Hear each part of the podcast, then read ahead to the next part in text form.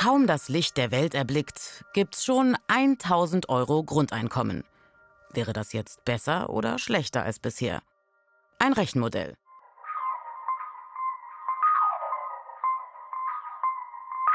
Nehmen wir an, alle Einwohnerinnen der Bundesrepublik bekämen monatlich 1000 Euro.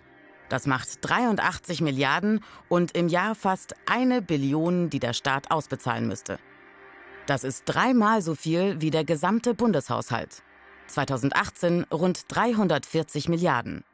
Dieser Vergleich hinkt aber, denn der Staat zahlt zusätzlich Rente, Arbeitslosen- und Kindergeld. Im Jahr 2017 ganze 965 Milliarden an Sozialleistungen. All das soll im Modell in einer Basissozialversicherung für alle aufgehen. Zur Finanzierung müssten die Steuern drastisch erhöht werden. Zum Beispiel die Einkommenssteuer auf 50 bis 70 Prozent für alle. Wie viel bleibt uns dann noch? Rechnen wir mal mit satten 70 Prozent.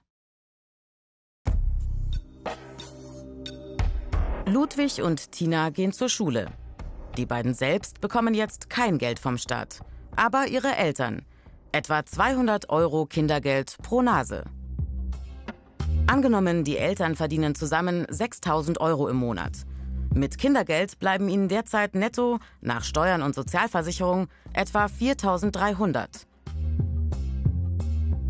Im Grundeinkommensmodell mit 70% Steuern blieben netto nur 1800. Aber dazu kommen ja die 4 mal 1000 Euro, macht 5800, also 1500 Euro mehr.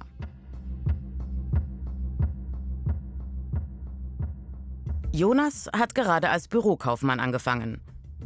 Er verdient brutto 2000 Euro im Monat. Netto bleiben derzeit 1400. Im Grundeinkommensmodell wären es zwar nur 600 netto, aber plus 1000 Euro Grundeinkommen – dann hätte Jonas 1600 Euro. Magda hat als Wirtschaftsinformatikerin einen Top-Job gelandet und bekommt 8000 Euro brutto im Monat. Davon gehen derzeit etwa 3500 Euro Steuer und Sozialversicherung weg. Bleiben 4500. Bei 70 Prozent Abgaben wären es netto nur 2400. Mit Grundeinkommen 3400. Magda hätte also 1100 Euro weniger als jetzt. Anders als unser Rechenmodell würde ein reales Grundeinkommen zwar vermutlich nicht nur über die Einkommensteuer finanziert, aber machbar wäre es.